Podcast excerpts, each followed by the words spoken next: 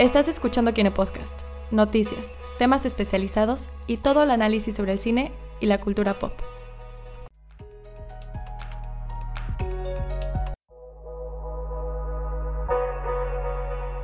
Estás escuchando Kine Podcast, noticias, temas especializados y todo el análisis sobre el cine y la cultura pop. Cuidado, puede contener spoilers. Comenzamos.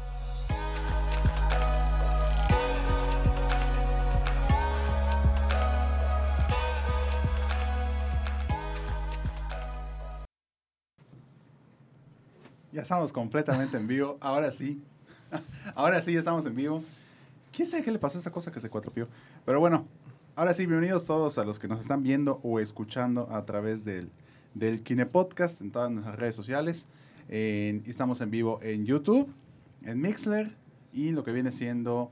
em, YouTube. ¿Y ya? Ya, YouTube todavía no. sí. Me estoy adelantando porque queremos, a, queremos agregarle la plataforma de Twitch a nuestras tra- transmisiones, pero todavía, todavía. Bueno, el día de hoy vamos a hablar del Señor de los Anillos, vamos a hablar de todo lo que tiene que ver con el Señor de los Anillos, pero, pero, pero, antes de empezar con todo, les queremos presentar un proyecto que va a suceder en la ciudad de Mérida bastante interesante. Pero antes de hablar sobre ese proyecto, otra vez, antes de hablar sobre ese proyecto, el día de hoy nos acompañan Luis Ramírez, Hola. Alfonso, Alfonso García Avenida, que está de este lado. Hola, hola. Andrea Nájel, que está acá. Abraham Soloveitchik, que está de Hola. nuevo acá con nosotros. Y aquí un servidor, Juan Esteban Méndez. Vamos a empezar con, con, con todo este podcast el día de hoy. Disculpen la tardanza. Tuvimos un pequeño problema con, con cosas técnicas, pero bueno, ya, ya estamos en, ya estamos sobre la marcha. Ya estamos sobre la marcha. eh, y el día de hoy vamos a empezar a hablar sobre lo que viene siendo una un proyecto que se está generando acá, que es un festival, es un festival de cine y teatro, podría decirse, ¿no, Luis? Sí. Un festival de cine con teatro, o como lo denominaría, denominarías tú. Es un festival de cine. Festival de cine, tal cual, ok. Y en este festival de cine suceden cosas que podrían ser muy teatrales, pero también son parte de la vida misma. Ok, ok, ok. ¿Cómo se llama este festival que va a, a surgir? Es el Festival del Calor, Festival del Calor. edición Y- 2018. 2018. ¿Cuándo, ¿Cuándo empieza este festival? De, ¿Cuándo empieza el calor? no? Pues calor, hoy, hoy oficialmente empezó la canícula, así le llaman a- al infierno. Ok, ok. Hoy oficialmente, ok. Sí, entonces el festival comienza el jueves, Ok, el festival comienza este el jueves 19. Ok. Y se va a prolongar hasta... El, es jueves 19, viernes 20, sábado 21 y continúa el siguiente jueves, viernes 26. y sábado, 26, Ok, 27 ok, y ok. 28. ¿Cuál es la, cuál es el, el- más que, más que, más que cuál es el festival en sí? ¿Qué es, qué, qué se va a presentar? O sea, festival, o sea, son se- selección que estás haciendo, o se está, o están haciendo desde cero, o cómo está la cosa. aquí nuestro compañero es parte del festival también, nada más quería pro. Ok. Puedo decir cosas si quieren en algún momento, ¿eh? Interviene. Sí te trabas. No, no, no, no me trabo, pero más bien acomplétalo, Sí, suavízalo. sí. Ok. Eh, el festival tiene, de entrada, es un festival que prioriza los guiones. Ok. Ves que el festival es luego es el director, los productores o simplemente actores. Este festival prioriza los guiones. Por lo tanto, nuestra parte más lujosa, que no quiere decir que todo lo demás no lo sea, son los guiones. Ok. Son 12 guiones de, las de los dramaturgos y guionistas más importantes de México. O sea, Ok. todos miem- miembros del Sistema Nacional de Creadores de Arte, todos ahorita en diferentes partes del mundo trabajando. Em, son 11 autores, em, Ok. todos pues se, se emocionaron mucho con el proyecto y de, de hecho mucha parte del poder que tenía el proyecto es que ellos dijeron sí. Ok. Entonces, basado en estos 10 guiones, 11 guiones, a- les dimos una tarea a los guionistas. Les dijimos, vas a participar en un festival de cine, como haciendo un guion de 5 a 10 minutos de duración y el tema es el calor como tú lo entiendas. Como tú lo entiendas. Ok. Ok, Y tiene que suceder, el, el, el- otro, la otra jiribilla ahí es que debe suceder algo en el patio de butacas, en la sala de cine, Ok. durante la proyección de tu corto. Ok. Entonces, eso es la parte teatral, tal vez, Ok. ¿no? Pero está, esta es parte del guion. O sea, se vinculará de cierta, de una u otra manera con Cada- los que están... Exactamente. Cada uno de los ok. cortos te va a hacer algo como espectador. No Ok. nada más vas a estar viéndolo, lo vas a vivir. Ok, no va a ser una, una participación silenciosa, sino No. que va, vas a estar dentro de más. Sí, sí, sí, sí, sí. No, no se preocupen, no, no hay mojadas, no hay jaladas, empujones ni pellizcos. Es algo más divertido y al mismo tiempo Ok, más sabroso. ok. ¿Y cuántos, cuántos eh, proyectos van a estar presentándose allá?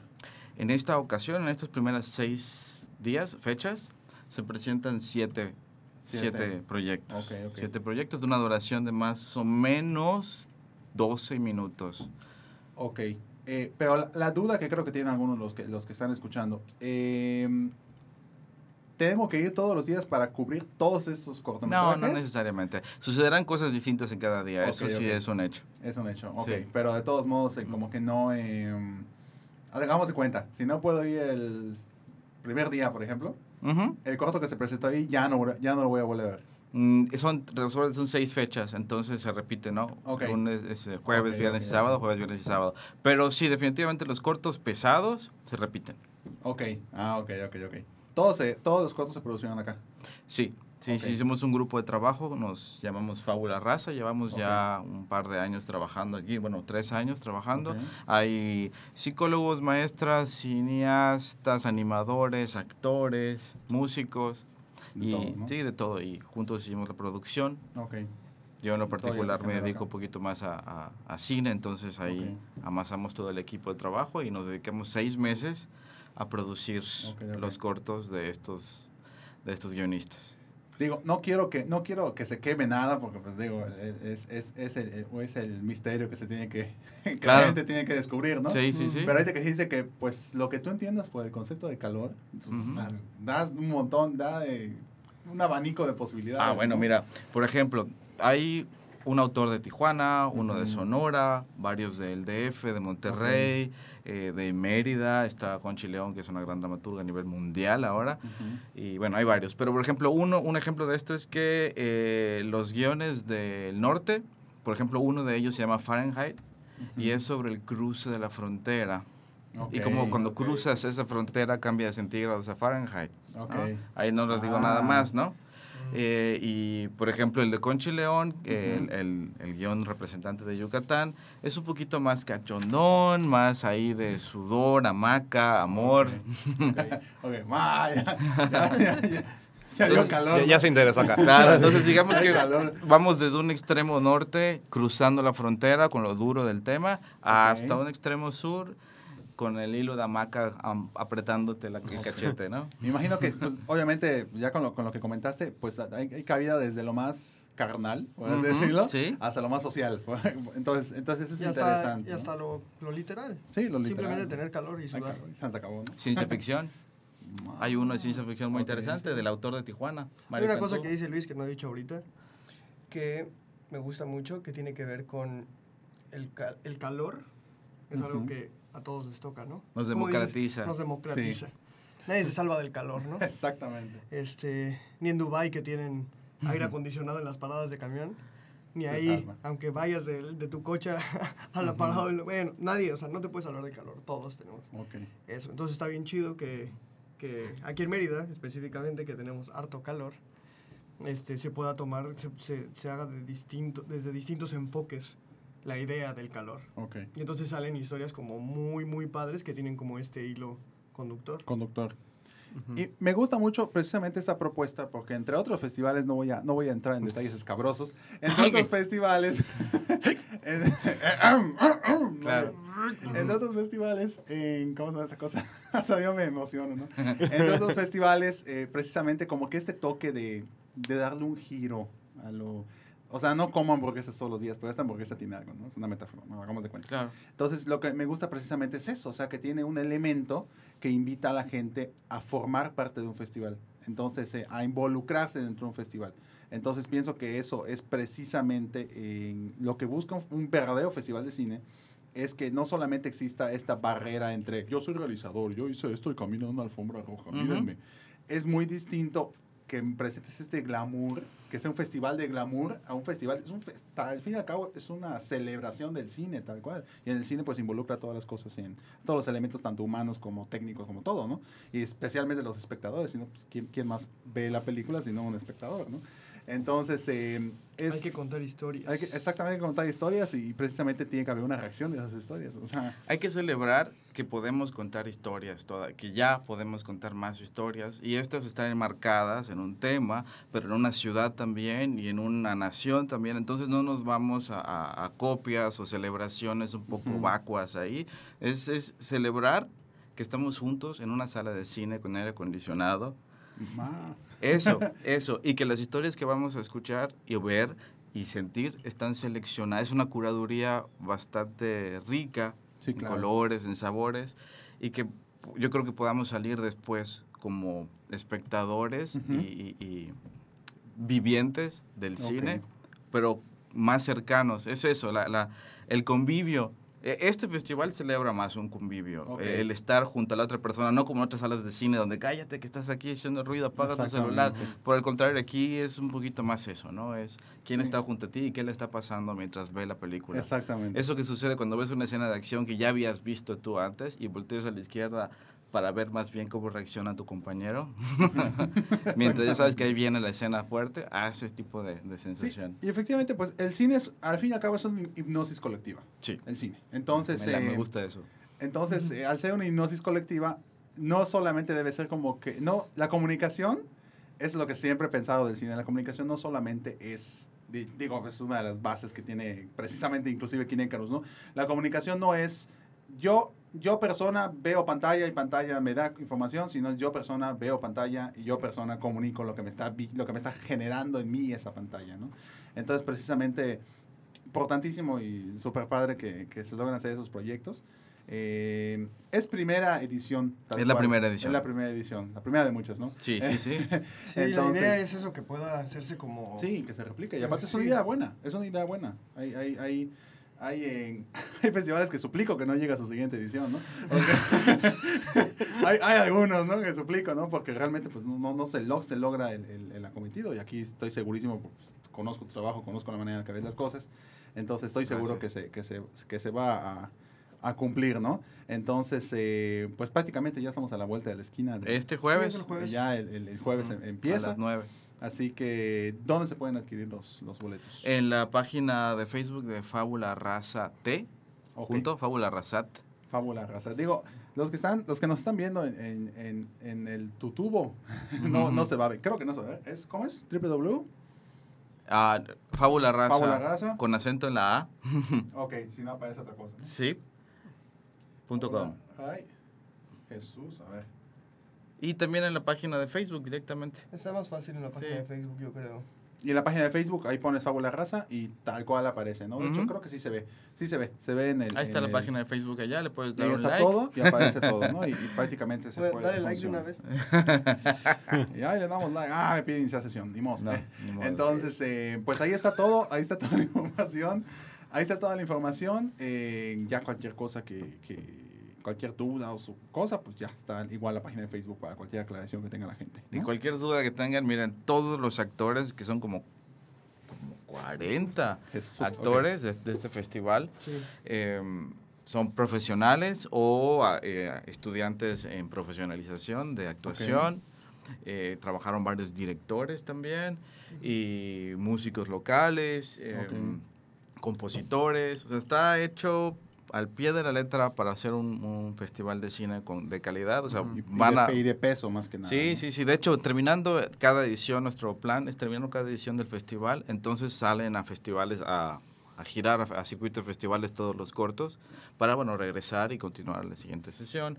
Y próximamente, pues, podemos invitar a otros directores y traer actores. Exactamente es lo que quería comentar. Sí, sí, sí. al fin y al cabo, ¿quién- quién- de acá sales y van a ver como miles de personas más que se van a interesar en el proyecto. Hay que, hay que hacer un puente. E- Este festival, además de abrir las puertas al convivio en la sala, es un puente, poder agarrar un a- a, puente. todo la- el país y traer los guiones y después traer los actores y después traer los directores, de a poquito. No, no, no nada más farolear, sino más bien celebrar que se hace. Exactamente. Exactamente. Aquí no se coctelea, aquí se ve cine, ¿no? Así es. Exactamente. Así ¿no? es. Entonces, eh, Ah, Bueno, decir dos cositas más, ¿no? Ajá. Sí. Es jueves, viernes y sábado de esta semana. Ok. Y de la siguiente. Cuesta 70 pesos Ok. entrada general, 50 pesos estudiantes. ok, Este, pueden adquirir sus boletos por medio de Facebook.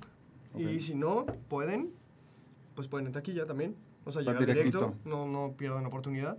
Si llegan y ya está lleno, porque va a estar lleno, Sí. eh, en la taquilla venderán también boletos para los siguientes días. Entonces, este, que sepan que hay, pues. sí, Y este también los que, que sigan en Instagram a Fábula Raza, también por ahí podrías, podrías pedir boletos. ok.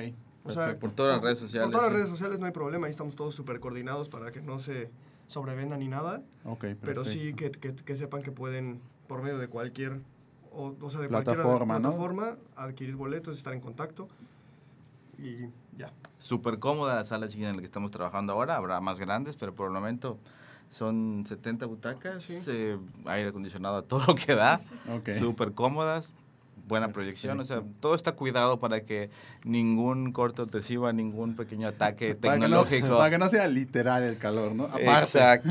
Aparte. Sí, no, El calor en todos los sentidos. Sí, sí, sí. Sin albur, ¿no? Exacto. Entonces, eh, ¿cómo se llama esa Y cosa? con, y con. Y con Albur también, sí. Pues perfecto. Pues eh, de todos modos, pues ya, ya está acá toda la información. Eh, en Kineca nos vamos a, a, a partir del día de mañana, vamos a empezar ya a, a difundir cualquier tipo de, Ah, de- cosas con respecto a esto para que la gente vaya. Son cosas que se merecen difusión, definitivamente. Gracias. Así que, Sí, sí, sí. eh, pues muchas gracias por, por compartir sobre este gran festival. En- ahora sí, ya, ya cualquier, ya cualquier cosa de aquí en adelante, pues será, será eh, hablaremos, vamos a irnos de Mérida, nos vamos a, a la Tierra Media, ahora sí. Claro, run, run you fool, sí. Entonces, eh, pues ya saben, ya les vamos a ir platicando más sobre este festival. De todos modos, eh, pues chance existe igual, pues una, un recuento de qué es lo que pasó en el festival. Sería interesante que, que, que, que pudiera regresar, que pudiera regresar. Y ya, pues las reacciones, cómo en el festival, Ah, cómo claro. estuvo la cosa, eh, qué, tantos, qué tantos proyectos empezaban a empezar a gestar, cómo los resultados y todo. Sería súper interesante porque al fin y al cabo un festival no se termina cuando se termina, sino que pues tiene continuidad. Así que bueno. Cuenta con ello. Perfecto. Excelente. Pues empezamos ahora sí con el Señor de los Anillos. Señor de los Anillos. Bueno, primero que nada, creo que la pregunta obligada para que todo el mundo conteste. ¿Cuál es su película favorita de la, de la saga? O sea, ya, ya solo digo... Contando nadie- el Hobbit. Contando el Hobbit. Sé que nadie va a decir algo de Hobbit, pero, pero de todas las películas, desde La Comunidad del Anillo hasta la Batalla de los Cinco Ejércitos, que parecían dos, pero bueno. eh, ¿quién, ¿Cuál es su, su película favorita? El resto del rey, pero edición de cine, de, de sala de Ok, cine. las salas de cine. Sí. ok. Así Se vale igual decir, eh, edición extendida, no. A mí la Ok. 1. La 1, versión normal. También me gusta la extendida, Ok. pero la, la versión normal creo. Ok. Las dos torres, Las dos cualquiera de torres. las dos. Uh, Retorno del Rey, la que sea. La que sea. De por sí están largas, así sí, que. claro. Sí. Yo, Retorno del Rey, edición extendida. Ok. Me fascina, me fascina esa versión. Eh, vamos a empezar ya con, con uno de los temas. Precisamente se envió, eh, ¿cómo se llama esta cosa? El pequeño teaser que se lanzó el día de hoy del programa. Se hicieron alguna serie de preguntas, que son preguntas como que claves, ¿no? ¿Por qué la trilogía del Hobbit, ahí acaba de empezar y se va a prolongar quién sabe cuánto tiempo, ¿por qué la trilogía del Hobbit es tan controversial? ok. Punto, porque sí, punto. Porque fue todo lo que pudo haber salido mal en El Señor de los Anillos, salió mal en El Hobbit. Sí, Todo, desde la preproducción hasta cuando el estudio metió su mano en la postproducción. yo siento que esa película fue el resultado de, una produc- de un productor o de un director que quería convertir una cosa que hizo con mucho cariño en un producto. Mm. Imagínate haber visto la opción de Guillermo del Toro, dirigida por Guillermo del Toro. Uf. Yo creo que eso fue lo que le pasó en realidad, pero es mi opinión personal. Yo también creo. sí. No, bueno, y también que, no sé, yo creo que se quedó con las ganas de haber hecho, o sea, con, con El Señor de los Anillos que tenías tres libros, haber hecho todo eso y que podías haber hecho miles de cosas más por todo lo que se omitió, etcétera, y entonces decir, bueno, ahora tengo un montón de lana y aunque sea un librito, voy a hacer tres películas. Sí, porque Entonces, originalmente eran dos. Sí, originalmente eran dos, se pasó a tres. Y realmente lo que no me gustó precisamente es eso. O sea, una película, ok, que hubiera sido una película que se, que se lanzaba, ah, está patrocinando, ¿eh? Eh, una película de Hobbit, por ejemplo, que, es, que se podría fácilmente sacar en dos partes, así, a- adaptándola de manera literal, hubiera salido mu- mucho mejor, muchísimo mejor que hacer esto, ¿no? Entonces, eh, realmente yo no, ahorita no me acuerdo muy bien de dónde empezó esta, a este desfase. Creo que a partir de la, a partir de la desolación de Smaug, ¿no? Empezó un, des- un pequeño desfase con, de, de coherencia entre el libro y la, y, y la, y la película, ¿verdad? No, no creo que esta relación amorosa y Es- aparte, Bueno, hay sí. personajes inventados. Sí, Sí, bueno, el, claro. el- Sí. el personaje de, de la avispa, iba a decir, Ajá. Eh, prácticamente, ¿no? De Tauriel. Eh, es exactamente, de, de Tauriel, ¿no? Eh, aunque fíjate que como que tiene el público dividido. Hay gente que le, que le, gu- que le gustó que sea políticamente correcto según... Porque, seamos honestos, Tolkien nunca iba a, a- a- a darle ese nivel de importancia, digo, tomando en cuenta... El momento en el que se escribió. El, momento en el que se escribió, el contexto histórico, el contexto hasta Mm. personal de- del autor. Creo que eso no iba a aparecer. O sea, una, una, lo que viene siendo darle mucha importancia a una, a una relación a- amorosa, ¿no? Entre... Pues tiene Beren y Lucien. Exactamente. O sea, dentro de su universo hay un personaje principal, mujer, que es Lucien. Pero, pero y en es Hobbit, ¿no? súper poderosa. O sea, no es un personaje femenino que es una princesa nada más que está en su casa. Exactamente. Lucien es, va a salvar a, a Beren y lucha y es una tipa súper, súper acá, ¿no? Y, y bueno, está Eowyn, o sea, no, no sé, como que era una cosa, no sé, hollywoodense, yo qué sé, tener que meter ahí Sí, como que eso fue y- medio romanticón, está, ¿no? El- sé, el- el- no sé. Él tiene que haber un romance. Tiene que haber un romance a fuerza, ¿no? No, y tú ves los apéndices y sale la actriz y dice, yo solo me comprometí porque me dijeron que no iba a haber un triángulo amoroso. O sea, esa fue la única razón por la cual firmó. Y regresan a hacer los reshoots y adivina qué. Hay un Hay triángulo amoroso. Hay un triángulo amoroso. Entonces a mí hasta pena me da porque los mismos apéndices te vas dando cuenta cómo empezaron y poco a poco ves, yo, yo no sé quién iba metiendo mano, Ujú. cómo se, vamos a hacer dos y no, no, no, van a ser tres. Y va a dirigir fulanito, bueno, no, va a ser Peter Jackson. Y Jesús. así, así, y poco a poco se fue saliendo de Saliendo de control, ¿no? Efectivamente. Para quien no ubica qué son los apéndices, si alguien me pasa las ediciones extendidas que están por allá, para que la pueda ver el- el- la audiencia. Los apéndices, si no me equivoco, salieron con, con las ediciones extendidas. Salieron como que parte de las ediciones originales, pero luego ya en las ediciones extendidas se hicieron como que ya un- una cosa obligatoria, ¿no? Eh, si lo ven por acá, creo que si lo ven, sí, ahí está. Es, eh, es, la, es la edición extendida de la trilogía, edición extendida de la primera eh, trilogía de Señor de los Anillos, y trae los apéndices, que son prácticamente macro documentales de todos los aspectos de la película. Sí, De es, hecho, el, es el detrás de cámaras. es el detrás de cámaras, ¿no? Pero es interesante porque te cubre todos los aspectos. O sea, Ah, desde actuaciones hasta cómo se hizo los trajes, cómo se hizo maquillaje, las experiencias, te cuentan cuando el que hizo de Sam se atravesó con su pie una, Mm. un cacho de cristal y tuvieron que sus- suspender todo, te cuentan todos los trámites que tuvieron que hacer en, en Nueva Zelanda para poder grabar. O sea, es una cosa para quien le gusta, porque pues, digo, tampoco es, tampoco es una No, cosa... no es para todos. No es para todos, ¿no? Porque es una cosa muy, muy, muy tediosa. Ya cuando lo vas viendo, digo, son... Específica, ¿no? Sí, más que específicas, son... Sí. ¿Cuántos apéndices? Son como... Doce. como 12. Son ¿Son como dos- 12 dos por edición? No. Sí, son dos por edición. No, está un poco... A ver. No, creo que sí son 12. En el Hobbit, ahí, ahí está el último. Es que luego, me- no me acuerdo si las originales cuando salieron traían Sí, los son- mismos apéndices, ah, pero como el, el detrás 12, al de... parecer Detrás son de sí 12. tenía. Y, y largo. Y, y ya Sí. luego los extendieron más. Sí. Exactamente. Porque hasta los del Hobbit, me acuerdo que en la, los subían a YouTube, pero Sí. eran versiones muy resumidas de Muy resumidas. 5 Eran minutos. como clips. Eran como clips de eso y ya luego ya no, ya no se, se, se trabajó. Se trabajó bien, ¿no? Pero precisamente es, para quien no lo sepa, pues es- precisamente es eso, ¿no? Las... las em, Sí, es básicamente el detrás los de cámaras. el, el detrás de cámaras, ¿no?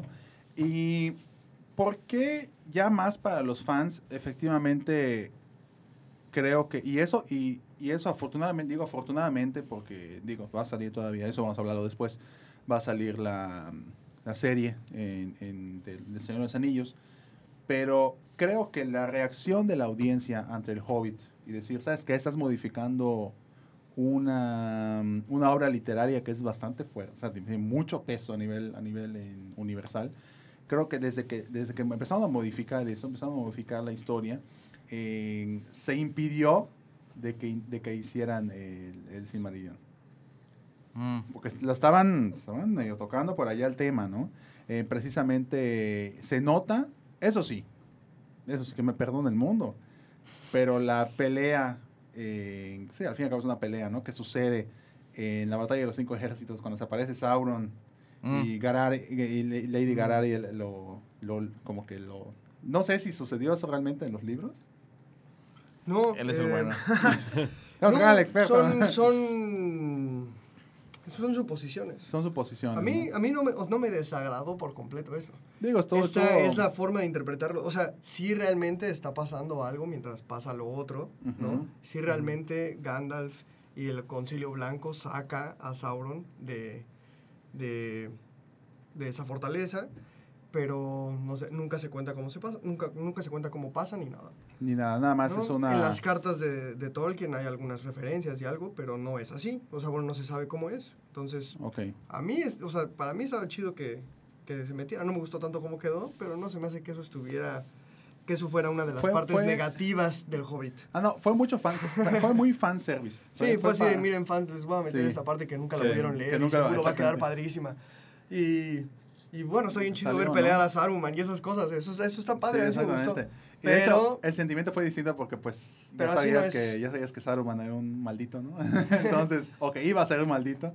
Entonces lo ves peleando y dices como que, ay, maldito. no, Saruman mucho tiempo impide que vayan, que vayan a, a- a luchar contra ellos en el Concilio Blanco. Él no quería porque él sabe que si Sauron empezaba a surgir de nuevo, se podría encontrar el anillo. Ok, Entonces, esa era una forma de que él localizara este poder perdido. Entonces, impide durante mucho tiempo que vayan a, a luchar a esa A fortaleza. luchar a la fortaleza. ¿no? Entonces, este, pues al final. Entonces sí- podría sí decirse que el Hobbit combinó tanto elementos del, literalmente, del libro del Hobbit con... Con cartas de Tolkien, con suposiciones, con cosas que pasan ahí, más y un montón de inventos. Por eso te digo que esa no es la parte que me molesta, porque eso Sí. pudo haber existido, no lo sé. Ok. Pero ¿Cuál- Tauriel y otras cosas. Ajá, como que, ajá, como que Tauriel, ¿no? Y todo eso. No, y al fin y al cabo están tratando de, de unir la brecha que hay entre Hobbit y Señor de los Anillos. Y eso lo sentí muy forzado al final. Dice, vas a encontrarte con un montaraz. O sea, al final, ¿no? Al final prácticamente cuando ya Sí. termina la película. Es como que, oye, pues ya sé qué va a pasar. Digo, me lo, está padre que me lo cuentes y que me digas, no, pues es que... No, pero hasta, hasta en entrevistas lo decía Peter Jackson, que lo que quería era que ya fuera como, como Star Wars, que Sí, tienes que ver todas en un determinado orden para que ya entiendas el porqué. sí, ¿no? Y pues, mm, realmente, pues, entre Pues que no sí mal, funcionó pero- y no funcionó, ¿no? Aparte de que, pues, la... la eh, una aventura inesperada, así se llama, ¿no? Subtítulo. primera. Sí, la primera del Hobbit. Pues usó este nuevo... for- el, intentó usar este nuevo formato de... Del de- high frame rate. 48. El de, El 48, HFR. el, de, el de 48 cuadros en vez de 24 cuadros por segundo, que fue un dolor de cabeza inmenso. Mala decisión. Eh, al menos a, en a mí eso, no me pues, molestó, para que veas. A mí llegó un momento. Es sea, que. ¿En qué formato la viste? O sea, en 48, pero en una En tele. tres- en 3D. pff, Y en el es que, cine. es, Sí, es en que 3D. está, ese formato está Es para que es, es 3D. para verlo en Sí. cine, Sí. no es para verlo en televisión, Sí. porque sí imagino que te lastima. Yo la vi, yo la vi en normal, en la premier precisamente. Lastima la magia, yo creo. Sí, porque si ya es, es como si vieras televisión abierta de hace dos, tres Sí, años, que dices, no, se ve súper falso. Sí, sí. Sí. Sí. Yo, yo cuando la vi fue eh, la premier, la vi normal, o sea, subtitulada al inglés como debe ser, al español como debe ser. eh, y en, ¿cómo se llama esta cosa? En idioma original. Pero pues la vi en, en high frame rate. Y sí fue así de que, wow, ¿qué está pasando? O sea, En 3D debe ser una y luego ya la vi en 3D y dije, ah, ok, se justifica tu existencia, ¿no? Pero, Claro. pero nada más en 3D. Digo, yo nunca he sido partidario mucho del 3D. Eh, entonces, pues precisamente eso fue lo que me sacó mucho de onda de lo que viene siendo de- del High Frame Rate. Pero bueno, al menos eso es lo, lo, lo que sucedió en- con la trilogía del Hobbit, que, pues digo, al fin y al cabo, pues se No es- agradece. Ajá, no estuvo mala, No, es- no realmente, está mal. pero o sea, sí... No, no, no fue. no. la Es más débil es la que- 3. Es como lo que dicen los fans de, de Star Wars. O sea, la trilogía, la trilogía en precuela, pues está como que. Yo, pero ese es otro tema larguísimo. Sí, es larguísimo, ¿no? O sea, Entonces ahí, uy. es como que Sí, la trilogía original, la trilogía precuela, pues está mal, pero pues agradece porque te conoces como que un poquito de la historia de Darth Vader. Ah. Listo. En esta como que, pues, ajá, o sea, matas dos pájaros de un tiro, ¿no? Conoces la historia de, De Bilbo. de Bilbo, que al fin y al cabo pues era eh, un elemento un poquito fuera de, la trilogía de Señor de los Anillos. Eh, mm, sale muy poco en, en, pues prácticamente en las películas originales y pues conoces eh, lo que viene siendo la pues la historia tal cual de, de este universo, ¿no? Ya me lo querían, y eso es lo que me daba miedo, ya que ya me lo querían hacer como que un universo cinematográfico de Tolkien, ¿no? Una cosa así, y, y, pues qué bueno que no lo hicieron, hasta que Amazon anunció que, que iba a hacer su serie, ¿no? ¿Quiénes van a producir la serie? La serie Me acuerdo que lo sabía. es en. A ver. En la serie de Amazon. Del Señor de los Anillos. La están produciendo, creo. ¿No es David Benioff y compañía? Creo no, que es. no, no, no, los de Game of Thrones, no. No, está No, no, con no, HBO. No, no, no, estaría buenísimo. Iba de Star Wars, ¿no? Sí, están, Iban a hacer están, algo. Están es preparando. Una precuela de Game of una precuela de Game of Thrones, Bueno, pero de miles de años antes de Game of Sí, Thrones. la están produciendo. claro. Lo que ahorita son las animaciones, ¿no? Seguro. Sí. Pues no, prácticamente no, no, no, no hay su. No hay. No hay su. Este tipo de libros requiere ese tipo de, de respuestas series, estilo Game of Lo que está chido de, de lo de la serie es que al parecer este tienen como el, Ahí está. el backup o el Tolkien State. ajá, de Tolkien State, que pues son los hijos de Tolkien, Ujú. Ok. que estarán supervisando que no hagan de mucho desmadre. Y cobrar. Y, y cobrar, por supuesto. Este, y, a New Line Cinema y a HarperCollins, que son los los, HarperCollins es la que, la que publica el libro, New Line Cinema pues son los que hicieron la película, entonces se supone que van a tener como arte muy parecido, o sea que no te saque. Ok. No te va a sacar de por- onda con. Ajá, Ajá, no lo va a hacer Peter Jackson, pero sí va a tener un- ese estilo que exactamente. le, o que sea, sí vas a sentir que estás viendo como ese... Claro, ya no se pueden, universo. ya no se pueden Sí, divorciar no, de es este look. demasiado. Y al parecer también va a, a trabajar a Igüeta, que son los que hicieron todos los prompts, Ah, todas sí. las cosas, todos los orcos, que diseñaron es- a los es- orcos, el vestuario. Esa es otra cosa. Entonces sí, eso no, pues se va a ver como muy parecido. Sí, entonces, pues a ver qué sucede. Todavía están en ¿no? pláticas con Peter Jackson en teoría, no para que lo Sí, dirija, pero sí pa- para, como que asesor, produzca ¿no? y que esté ahí como asesor. Entonces, Él al pues, parecer declaró que no, pero Que no después quiere. pero después que sí, después que una tipa dijo que Hobbit. sí. Hobbit. O sea, entonces- Hobbit. Sí. no se sabe qué onda. Entonces, eh, pues precisamente eh, hablamos, nos ponemos a, a dialogar sobre qué podría pasar en la serie. Digo, aquí hay un experto de, de- de los libros y del universo y todo, ¿no? Si quieres después hablamos de los libros. De la serie, lo que sé es que va a tratar de Aragorn. De Aragorn. No ¿Qué? tienen derechos para hacer otra cosa. Solamente Exactamente, tienen, ¿no? De Aragorn. solamente tienen los derechos del Señor de los Anillos. O sea, no tienen los derechos del Silmarillion, ni cuentos inconclusos, nada. Entonces solamente pueden hacer cosas que pasen en la tercera edad. ¿Y qué, se po- ¿Y qué se podría hacer con...? Pues Aragorn tiene muchísima historia. Toda la vida de Tom. Bombadil. Sí. Tom Bombadil que no sale en la película. No, pues este, ahí podrían hacer, por ejemplo, la historia de Aragorn de chiquito, cómo pierde, a- cómo está ahí con los Dunedain y cómo, cómo, se muere, cómo se mueren su papá y su mamá y todo esto y cómo él llega a ser al heredero. Pueden también contar la historia de que él va al sur, a Run, ahí con los Harad y todos estos tipos. Ahí tiene una serie de aventuras que no se sabe nunca qué pasa, pero ahí tienen como oportunidad de hacer muchas cosas podrían hasta meter a los magos azules, o sea, no sé, podrían meter miles de cosas que están ahí como mencionadas, pero que no está, no hay nada, puede ser todo de su imaginación. Ok. Nada De más hecho, es Aragorn, allá, en Harad. Suena Este, como un sueño para los productores. Una cosa así donde Sí. pues, puedes hacer miles de cosas, numeronianos, negros, no sé, o sea, hay muchísimas cosas que puedes hacer. Eh, ahora, también hay otra que puede ser más cercano a los fans, que es que Aragorn un tiempo vive en Minas Tirith y entrena con Denethor de joven y eran rivales ellos. Ok.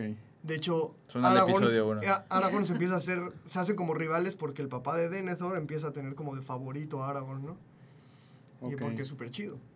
Entonces, esa, esa, esa cosa, es- eso, eso también puede estar bueno porque además es un escenario conocido, Minas Tirith, Denethor es un, un mono conocido, aunque a mí no me gusta mucho el tratamiento que le dan en las películas a comparación de los libros. Pero este, esa, esa rivalidad está chida. También pueden ser las aventuras de él defendiendo, Tal cual, ¿no? defendiendo el norte con los hijos de Elrond.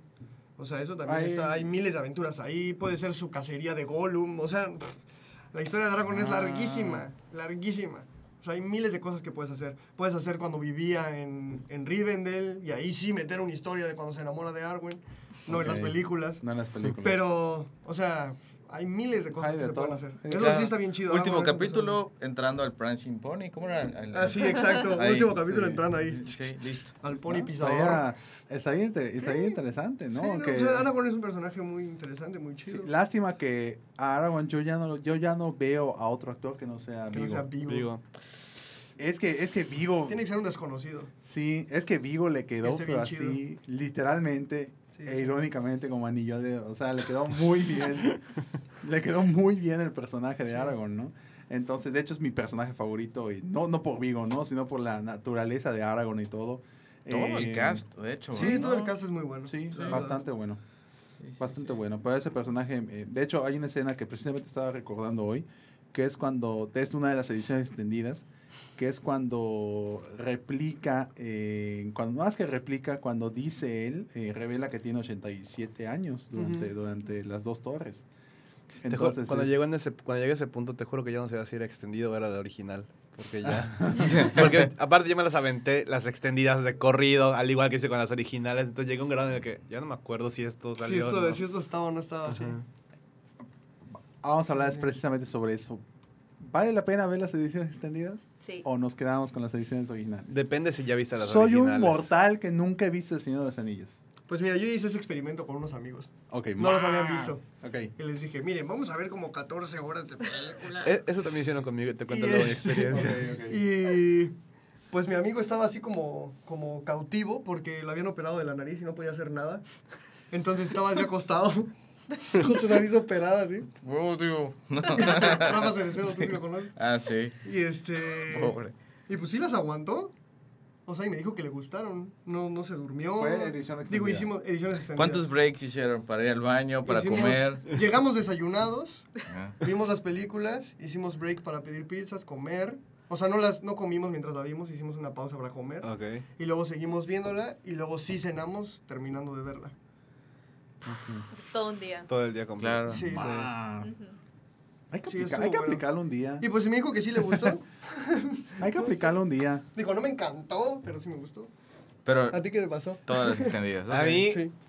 Yo había rechazado ver El Señor de los Anillos desde que tengo, desde que tengo memoria porque igual que mi hermano no le, no le gustan las- ese tipo de películas. Y ya en segunda de prepa un amigo regresa, se fue, de- se fue a estudiar unos meses y regresa y era fanático del Señor de los Anillos. Me presta las películas, pero las normales. Y yo las veo, creo que en tres días, cuatro días me las eché. Entonces, del, del lunes que me las presta, dije, ah, pues está dos, tres la comunidad del anillo. Como que me gustó, pero no tanto. El jueves o viernes le dije, ¿sabes qué? Lloré con el final del Retorno del Rey. Yo también. Dije, te, te A mí- odio a mí, porque... me, a mí me pasa, a mí me pasa. Sí. ahí, te voy, a- ahí te voy a comentar. Pues te, te odio porque me hiciste llorar como nené. Hace mucho no lo hacía. Me dijo, ¿quieres, ¿quieres ver las extendidas? Las tengo. ¿Cuánto dura cada una? Como una hora y media fácil, extra. Yo, pff, está bien. Me aventé las extendidas, pero sí, digo, al menos conmigo, me gustó ver las extendidas porque siento que ya es, es más completo.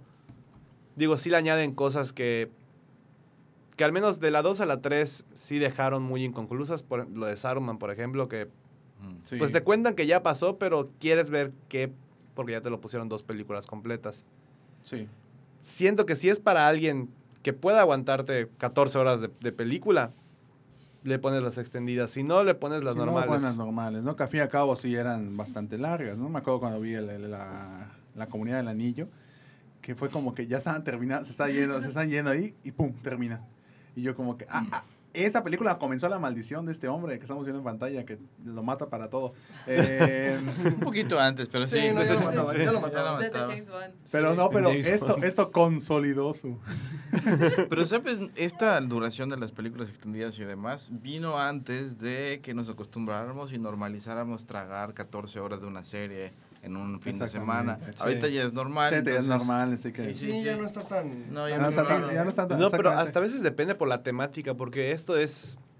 Sí es pesado para el que ves, Mm. ve series que son relativamente fáciles de echarte en un día. Ah, bueno, eso sí. Sí, en cambio, como tiene un montón de, de historias, de nombres, de esta, El Señor de los Anillos, pues sí, como que tiene, ¿no? Por ejemplo, la que más me gusta que haya sido decisión extendida es la del Retorno del Rey, porque tiene muchos elementos que, que como que embonan bastante bien y me gusta bastante, ¿no? Por ejemplo, pues, Los spoiler, hijos. la muerte de Saruman, Sí, por sí, ejemplo, que sí. aparece al inicio, Sí. como que dice, ah, mira, o sea, qué manera más épica de morir, ¿no? O sea, Chale, justo es de lo que no me gusta, perdón. O sea, porque precisamente, porque ahí va. Ok, a mí me gusta, entiendo que ese no fue el destino real de Saruman. No, mucho Ah, más exactamente, exactamente. Ahí, a eso voy. Espérate. Sin- ahí va, ahí va, a eso voy, a eso voy, a eso No me voy, sabía eso. a eso voy. Eh, en un videojuego precisamente puedes jugar la verdadera manera en la que... En la que en El la de GameCube. El de GameCube. Eso es Exactamente, mejor, sí. la mejor de, de Sí, todos los que sí. existen de Sí. Lord of the Rings. Entonces, eh, precisamente, me gusta mucho que haya sido así porque pues se ve como que un poquito más dentro de la mística de la película, se ve como que muy trágico, de que, ay, se muere y, y lo, y, y lo, el lengua de serpiente y, ya, y ya se muere, ¿no? Y la cosa. Me gusta mucho cuando están ya atacando Minas Tirith y, y el Nazgûl se enfrenta a, a Gandalf y Gandalf pierde, pier- pierde su báculo y, y de la Mm. nada si ves la versión original dices, ay, su báculo, ¿qué onda? ¿Dónde quedó? Y ahí ya sabes qué es lo que le pasó al báculo. Eh, La boca de Sauron. la boca La de boca de Sauron. Está genial. La boca de Sí. Sauron, eh, ¿cómo se llama esta cosa? Cuando empieza Sí. este, di- este diálogo entre, entre, siempre confundo entre Eowyn y Arwen, es eh, ¿Pero de, de qué, qué diálogo? cuando está con Boromir, no, Faramir. Haramir, Ese cuando, fa- güey. cua- ajá, cuando, cuando empiezan a hablar por primera vez y ahí como que te dan los indicios de que van a terminar juntos, que al fin y al cabo es lo que pasa. Sí. Pero, pero esta, esa, esa plática es muy interesante. Eh, al final creo que no, no hay nada extendido al final. En realidad la historia de amor del Señor de los Anillos es la de Faramir y Eowyn. Sí, es el núcleo, ¿no? Esa es la, como la parte de, de, de, de Que le puso que, Tolkien, ¿no? Que está en Tolkien. Ajá, la historia de Arwen y Aragorn sale al final. Ok. Es un, un pedacito ahí que pone y te Ok. cuenta, pero así como desde cómo se enamoran, bla, bla, bla, pero es ya esa parte del libro. Ok. Este, en realidad la historia de amor es la de Faramir y Eowyn, que se conocen cuando ella se queda cuidando a los enfermos en la casa Ok. de curación de Minas Tirith y llega Faramir, todo jodido, Ok, y se ok, queda ahí. Y entonces ella, cuando lo ve, pues ahí ya se, se enamoran los dos, platican y hay un pedacito donde se cuenta cómo se enamoran y el desmadre. Ok, ok, ok. Y precisamente a lo que iba. Para justificación de la película tal cual, porque una cosa que me gusta mucho de Señor de los Anillos es que es una muy buena adaptación. Una cosa muy distinta es una adaptación que literalmente copio y pego lo que sucede en, en- el libro, ¿no? Entonces, eh, creo, que, creo que Peter Jackson al menos lo manejó con bastante tacto, la primera, del Señor de los Anillos, aunque precisamente a mí me gusta mucho el verdadero final de Saruman, que voy a dejar carta abierta para que me digas, ¿qué es lo que pasó con Saruman? ¿Por qué no están así? No, es que para mí una, una cosa muy importante del Señor de los Anillos, que está eliminado por completo de la película, es lo que pasa al final del libro. Ok, que para mí es como el cierre más chido, ¿no? Que puede haber en el camino del héroe, por así decirlo. Ah, bueno, es un cierre, no, no conviene Entonces- para secuelas. Yo creo. Ok. Entonces, lo que pasa en el libro, para los que no lo sepan, es que este después de que ya pasa todo y regresan los hobbits a, a la comarca, a Hobbiton, y Saruman, que se escapó de la torre, porque a Lent que dejaron ahí cuidándolo ya le dio hueva y no lo peló, se escapa Mm, de se la escapa. torre y llega a Hobbiton con unos medio orcos o semi-orcos y conquista, Claro. Y conquista, la- la- y los tiene a todos los enanos, digo, a todos los hobbits trabajando ahí, que son las visiones que tiene Sam. En la película. En la película Ah, Sam tiene unas visiones, esas así de, de Hobbiton destruido y los hobbits así encadenados y eso. Sí. Eso es porque sí pasa, realmente. Entonces, ellos llegan como héroes y ellos todo lo que aprenden en sus viajes, estando con estos guerreros y todas las tácticas que aprenden y todo eso, lo aplican. Y entonces, a- levantan a los hobbits en armas y derrotan a estos tipos. Y, este, y ahí es como ese cierre, pues, o sea, de, de todo este, todo acordé, este camino que recorrimos, ¿de qué nos Sí. sirvió? Ahora, o sea, de esto, ¿no? De, de- de salvar a, a nuestra gente. Y entonces, este, ahí ya vencen ellos a un Saruman que ya estaba semi derrotado, pues ya no tenía poderes ni nada. Y entonces ahí Grima Sí. este, lo mata. Lo mata. Y Pero ya en, eso es otro contexto, pues. O sea, Sí, no es está ahí en la torre hablando. O sea, es ahí con los hobbits nada más, ya no está Sí. con, con Gandalf y eso, eso es otra cosa. Ok, Gandalf, em- digo, Saruman empieza a patear a Grima y dice, muévete, no sé qué, le empieza a patear y entonces el otro ya por fin se pone todo loco y pf, lo matan. Pues precisamente, es que digo, si lo hubiéramos puesto en la película, había sido otra media hora No, más. no, sí. es una hora más. Una hora más. Es una hora más, o sea, es, es un montón Otra lo que pasa ahí. O sea, es otra Sí, película. es un montón, Sí. lo, lo que pasa ahí son, son un montón de cosas. Entonces, precisamente, en, en el videojuego del... Creo que el retorno, el creo que es el retorno del rey. eh, precisamente, ¿cómo se llama esta cosa? Fue, fue un, un- un- un- una cosa muy bonita. Es la mejor adaptación Porque, creo, a una porque plataforma. precisamente en- se ve el verdadero final. Y pues estás esa en la parte. comarca y estás peleando, estás, estás recreando esa, Esa- esa batalla, esa ¿no? y, y, pues se, se logra bastante bien, ¿no? Eh, una cosa que creo que muchos, de hecho, algunos me están preguntando eh, precisa al WhatsApp de Kinecarus, sorpresivamente, sorpresivamente porque nunca mandan WhatsApp de Kinecarus, eh, me están, me están eh, comentando, ¿qué onda, literalmente, como la pregunta, qué onda con las películas animadas de los 70s? No existen. O sea, No existen. A mí me da miedo. Sí, está- Está horrible 77, esos dibujos. 78 y 80. Rotoscopía de actores. sí. Exactamente. Sí, eso Sí. estaba loquísimo. Sí, sí, sí. Estaba loquísimo. Y creo que era toda, toda los- la trilogía en, en una hora y media, dos horas. Sí, omiten obviamente millones de cosas. Y bueno, los 70 eran psicodélicos. Entonces, Sí, sí, sí, sí, sí. De hecho, hay una, digo, no sé, tal vez me- pueden desmentir ahorita mismo. Hay una teoría de que sacaron la película, de que hubo una, una película que estaba empezando por allá, así muy, muy ligerita, llamada Star Wars, que, que se llevó toda la atención y, y- y no, se, no se logró el boom que se quería lograr con, con El Señor de los Anillos. Que, que al fin y al cabo sigue a la venta, o sea, las películas están a la venta. Sí. en- está El Señor de los Anillos, está El Hobbit y hay una versión del Retorno del Rey, eh, animada. Entonces, eh, ¿qué onda con las películas? Pues simple y sencillamente creo que no tenían ni el presupuesto o el interés más que nada. Creo que creo que pensaban que la gente no se iba a interesar por una versión live action. Recuerdo que eh, el estudio, la gente, los creativos de esas películas habían hecho una película que se llamaba Fire and Ice, o Ice and Fire, que era exactamente la misma tecnología de red de, Ujú. de rotoscopía. Era un poquito más estilo heavy metal la, la revista. Sí, era ese estilo muy, Sí. de, muy de chicas en tanga de piel de lobo con espadas gigantes.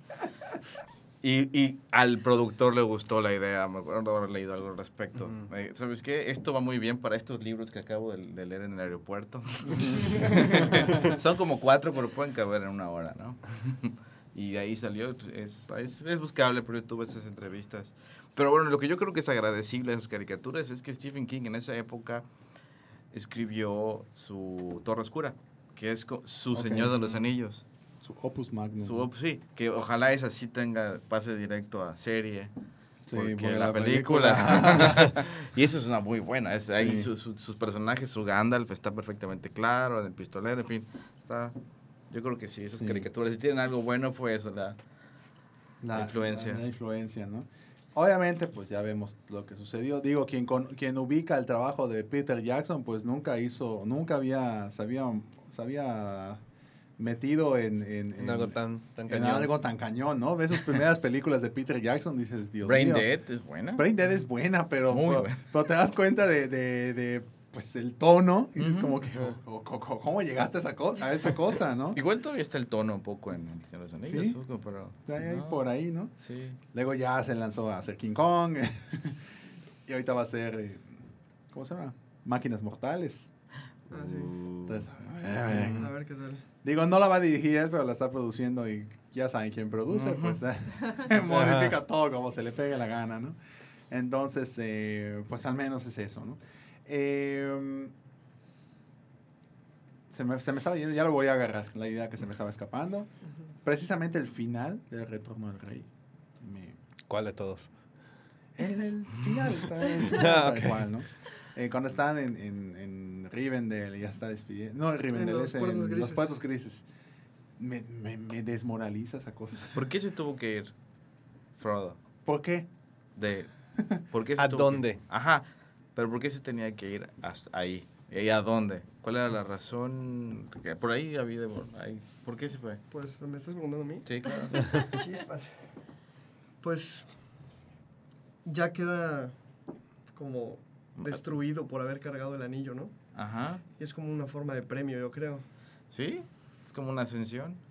Sí, y en realidad no se sabe qué pasa después. O sea, va a la, va a la tierra de los, la- de los Valar, a las Undying Lands, donde viven los, los, los Valar, que son como los ángeles. Ok. Pero se supone que los hobbits y los hombres tienen el don como de morir y entonces ir con Ilúvatar, que es el dios que creó Tolkien, Ah, que es Eru Ilúvatar. está bueno. Entonces, los elfos en realidad como que son inmortales, pero su alma nunca se va con, a, a su, a su dios, y los hombres sí, y los hobbits también. Entonces es como, ve a terminar tus días en esta tierra como de paz, donde están los ángeles y tal, pero en teoría sí muere después.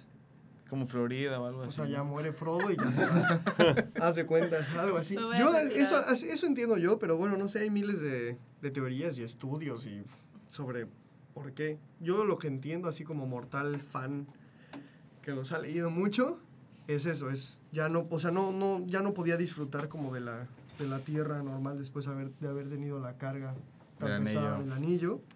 Y entonces como que no era feliz y entonces eh, como que en recompensa se puede ir allá. Mm. Así, así lo entiendo yo. Es más un premio que él, que él recibe por todo lo que hizo. Sí. A ir a estas tierras que, que, pues, nada, que nadie tiene acceso. Es que para que veas, no, no estuvo mal, pero para lo que ya había hecho fue como un... O sea, como espectador, porque no, la verdad no, he- no he leído los libros, Ujú. lo sentí muy... ah. lo, es- lo padre de esa escena es la despedida con Sam. Mm. Ujú. Sí, te dan la torre. Sí. No, sí. Una cosa, es, una cosa que sí es importante mencionar. Tolkien todo lo describe paso por paso por paso. O sea, Perfecto. una escena te lo describe todo así Ujú. minuciosamente, no te deja nada a la imaginación. Creo que eso funciona muy bien cuando se trata de una, de una adaptación, ¿no?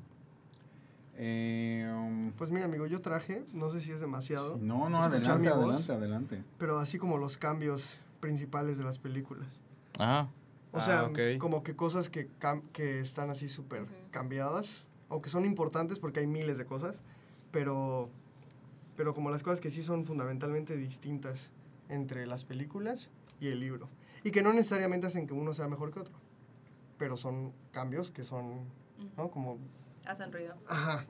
Bueno, no, o, o- o que sí son como fundamentales, pues. Entonces, este, si quieres los digo algunos, porque son demasiados, pero algunos pues no está nada mal. En la película 1, por ejemplo, el, el inicio, bueno, obviamente no inicia, el libro no inicia como la película, o sea, con este con esta parte donde cuentan la historia de los anillos y luego se ve la batalla de Sauron y Ah, todas esas sí. cosas. Así, el libro no inicia así. No, el libro inicia con una descripción de los hobbits y Ujú. con la fiesta de Bilbo. Ujú, con lo que viste, Bill, No, ok. nunca inicia con eso, pero está padrísimo que inicie así. A mí me encanta. Pero también hay un cambio ahí, que es como, como vencen a, a Sauron. Ok. En la película, este... Le cortan el- Ajá, Isildur Dedo. cae y agarra la espada rota de su padre y le corta los dedos a, Ah. a Sauron. Y en el libro lo que pasa es que Gil-galad y Elendil... Gil-galad es el, el- el rey máximo de los elfos en ese momento. Es el que junta a todos los elfos para ir a luchar. Y el otro y el rey máximo de los hombres, que es Elendil. Los dos luchan contra Sauron y le ganan. O sea, se muere. Y entonces Sauron queda así tirado en el piso y entonces y- pero Ah, se, mueren los tres, pues, por así Sí. decirlo, en la, en la batalla. Y entonces llega Isildur y con la espada de su padre le corta el, el- el dedo con el anillo a Sauron, pero ya tirado ahí. Ah, ok. O sea, no, le- no, es, no es durante la pelea, es cuando Ah, ya, es. ya está derrotado. Y... Ah, una licencia dramática. Y ahí es. Ajá. Y está, está padre. Sí. Pues es pero, que pero esa batalla de. Gil... Tendrías que, O sí, sea, quitas nombres y lo haces más sencillo. tendrías que poner quién demonios es Gil Galad y por qué está Sí. ahí, quién es el Elendil. Tendrías que explicar miles de cosas más en la película. Entonces, como que es entendible, pero no es como lo vence. Buena adaptación. Luego, por ejemplo, los días entre, entre el anillo, o sea, entre que Frodo recibe el anillo y todo este rollo, es muchísimo tiempo, Sí, O porque en la sea, película pasa. hazlo en un segundo. Y aquí son casi 17 años, creo. O sea, en la película Frodo tiene 20 años y en el libro tiene 50 años. Frodo. Entonces sí es como una diferencia muy cañona eso. Lo que sucede entre que sale y regresa. No, no, no. Entre, entre como que la fiesta de Bilbo y que le dice, toma, aquí está tu anillo, te lo, quédatelo. Y entonces pues pasan un montón de cosas ahí. Y cuando, entre que Gandalf llega con Frodo para decirle, no manches, ese es el anillo, tienes que huir de aquí. En la película se pone su mochila y se va corriendo. Ajá. En el libro pasan como cinco meses para que se vaya. Wow. Planean toda una estrategia para salir sin que nadie se entere de que está saliendo de ahí. Compra una casa en otro pueblo y entonces le avisa a todos. Hace una venta de garage de sus cosas. Eso es lo que Y, recuerdo. blum, blum, blum, y luego se van caminando. Y bueno, también hay unas cosas cambiadas ahí, como que Merry y Pippin en realidad son los mejores amigos de Frodo, y entonces se va con ellos desde el principio, y Sam pues los acompaña. Aquí en la película se los encuentra y pues ya van ahí de casualidad. Aquí Mm, no estaba planeado que ellos fueran desde el principio. Hay otro amigo que es el gordo que le dicen. este que él al final no los acompaña, se queda a vivir en la casa de Frodo en la nueva que compró. Y todo, o sea, todo está muchísimo más largo. O sea, pero ese cambio de la edad es súper drástico. interesante. Ajá, Sí. porque te cambia Bueno, tener, todo el tono. pero tener 50 años en un hobbit, era, Bueno. todavía eras joven. o sea, sí, no eras un niño. ¿Cuántos tiene Bilbo en el Hobbit cuando se va? No recuerdo. También por ahí. Es como... Pero, cua- en la película es su cumpleaños número ciento y cacho. No, pero pues cuando Bilbo se va a su aventura igual 111 Sí, tenía creo. igual tenía como Sí, 50 y 111. algo. 50, ¿no? O sea, 50 y sería algo. Similar. Sí. Pero te, te cambia todo el tono, porque ya no es así como que dices, ay, Ah, es un la- chavito. Todo Ajá, niño. Ya es más como inocencia y ay, pequeño héroe que va evolucionando. No, no, no. No, lo que, ahí lo que él pone es que los hobbits no van a aventuras. O sea, no, no, no, eso no está eh, como parte. Ese es más el conflicto, más que ser un joven que va a una aventura y va a madurar. Es más, yo soy Mm. un tipo que vive aquí, nosotros no hacemos este tipo de cosas y es luchar contra. Contra Otra cosas vez. que no son de, no son de mi interés. Ujú. Que bueno, se supone que por la sangre que tiene el tuco, no sé qué tiene, bueno, sí, es mucho más complicado. Este, bueno, no sale Tom Bombadil, esa es una cosa súper, súper, este... ¿Quién es Tom Bombadil? Eh, Tom Bombadil es, un- es, es demasiado largo de explicar, pero bueno, es un personaje que sale ahí en el libro y que es Que muy canta. importante, que canta, que baila, que es azul y tiene unas botas rojas y salta y entonces como que te saca un poco del tono de las películas, yo creo, y por eso lo eliminan. Creo que Tampoco está en las demasiado- películas de los 70. Fue demasiado hasta para esa. Sí, yo creo, porque está, está muy loco ese personaje. Ese cuate le dice, toma el anillo, y él, no, no quiero este, y se lo regresa. Buenísimo. O sea, como que, eh, entonces es este, una cosa bien rara, que no sale. Este, ¿qué más? Bueno, todo lo que pasa en Brie es muchísimo más largo. Al principio a Aragorn no le creen, no es aquí tan rápido, como que ya confían en él. Hay un tipo ahí que se llama Vile Lechal que hace un montón de cosas bien raras y, bueno, está muchísimo más largo lo que pasa en Brie. Otra cosa súper importante es Glorfindel. Es un personaje Ujú. súper chido, es un elfo así todo megapoderoso, como el segundo al mando en Rivendell, el mano derecha de Elrond. Sí. Un elfo muy fuerte que ha estado en un montón de aventuras, que lucha en Agmar, en Agmar en la segunda edad, o sea, es un cuate así. Y él es el que salva a, a Frodo. no Arwen. Arwen no sale ahí, para nada, o sea, no, no está ahí.